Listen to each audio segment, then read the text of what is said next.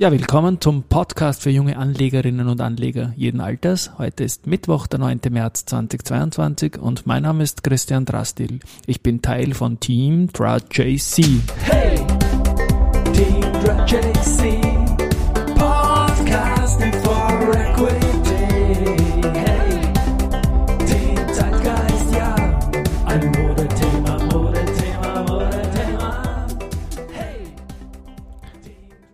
Ja, willkommen am Mittwoch. Heute gehen auch die Börsen wieder nach oben. Der ATXDR, den sehen wir gerade bei 6.418 Punkten. Das ist doch ein Plus von 6% gegenüber gestern. Und ganz besonders gesucht sind die Banken, angeführt von der RBI, die 17,5% plus macht. Das ist jetzt mittlerweile wieder ein Kurs von knapp 14 Euro. Dahinter die Rosenbauer, ähm, und die erste Group, die 12% macht und die erste 29 Euro wieder zu finden.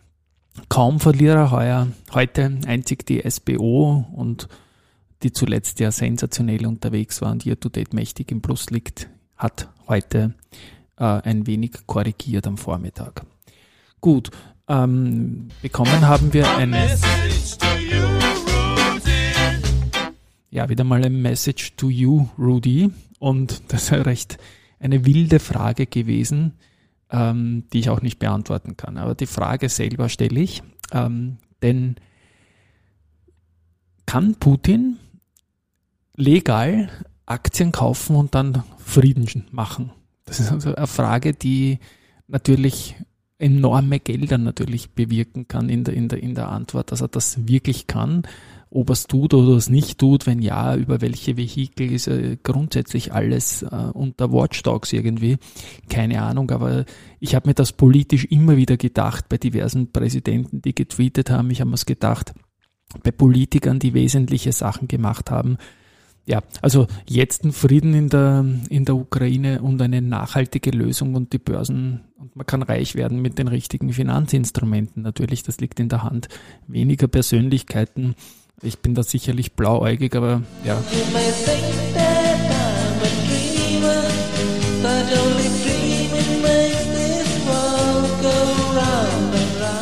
Ja, das nächste Sample ist das ein, ein 1987 komponiertes Lied. Das ist jetzt momentan eine Sache, die auch immer extrem mitschwingt.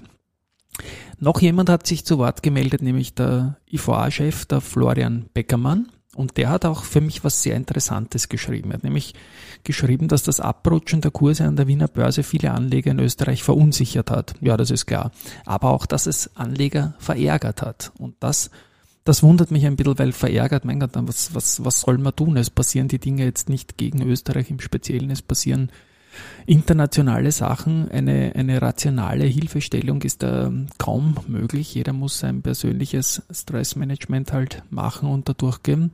Verärgerung ist natürlich für mich äh, rechtfertigbar, einzig und allein, wenn man da jetzt hergeht, dieser ärgerliche Cast wieder, dass eben, und ich habe mit den Privatanlegern gesprochen, ich habe es auch immer wieder in den Podcast gesagt, mit, mit durchaus vielen Privatanlegern auch gesprochen, die halt einfach fundamental logische Verkäufe, die sie gerne machen würden, nicht gemacht haben, äh, weil sie nicht 27,5 Prozent davon in Staat geben wollen von dem, von dem Kursgewinn und sich vielleicht in früheren Jahren Verluste selbst behalten mussten. Und so ist eben diese Ankündigung, dass mit der Cast was kommt, äh, natürlich ein Grund, nicht verkauft zu haben.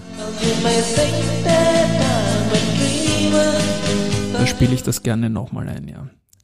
Wie auch immer, das ist so eine Sache, die ähm, durchaus im Raum steht. Und Beckermann schreibt dann noch weiter, dass die Herausforderungen der Nachhaltigkeit für viele Unternehmen viel gegenwärtiger sind als der Verlust eines möglicherweise marginalen Osteuropa-Geschäfts. Und äh, der IVA, der stellt ja auch immer so Schwerpunktfragen an die, an die Unternehmen. Und ich denke, da werden sie sich sicher freuen, die Unternehmen, weil die Fragen sind durchaus heftig. Ich bin ja selbst Journalist, der immer wieder Fragen an Unternehmen gestellt hat und da war es schon bei, bei Easy-Fragen manchmal schwierig, Antworten zu bekommen, weil die so aufpassen müssen. Aber die Schwerpunktfragen, ich lese da mal nur kurz rein.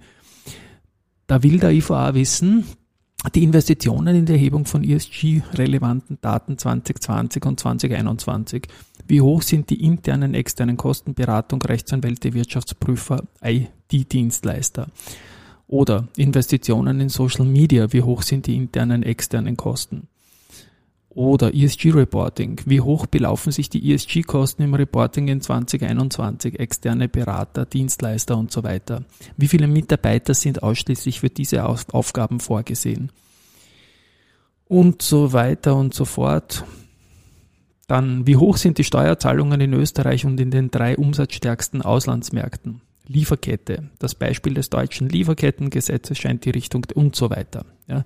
Also es ist, glaube ich, fürs Unternehmen schwierig nicht zu antworten, weil das natürlich ein wesentlicher Player ist. Und das ist ja auch dieses ganze Dilemma in der ESG-Sache, dass wenn man nichts macht, ist man ein Böser. Und äh, wenn man es falsch macht, ist man auch ein Böser. Und ja, es ist ganz, ganz schwierig geworden. Die Fülle der, der Anfragen sind so stark, dass die Unternehmer noch immer mehr untertauchen, habe ich persönlich so das Gefühl. Insofern wäre da ein bisschen relaxteren Zugang bei gleichzeitig nachhaltigen Schaffen. Das tun die Unternehmen, sie sind der Vorreiter, sicherlich auch wünschenswert. Schauen wir kurz noch zu den Nachrichten heute.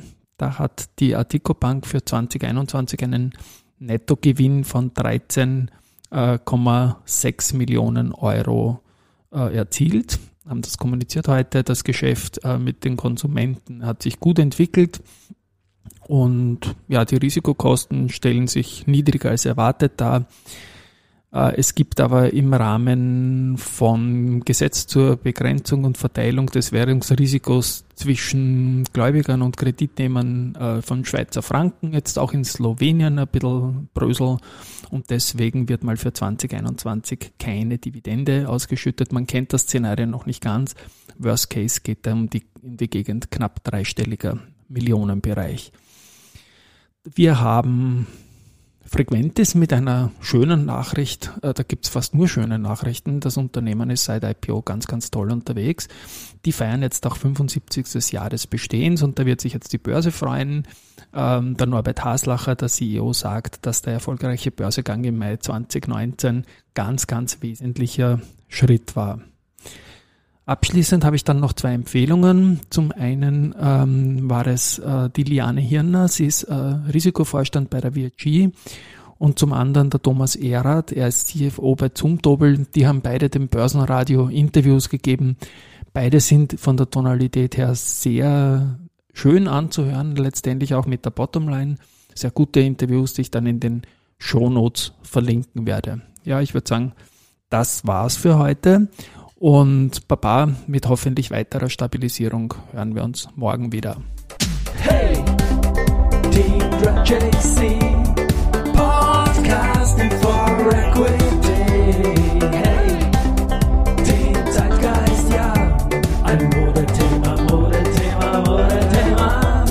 Hey, Debra JC.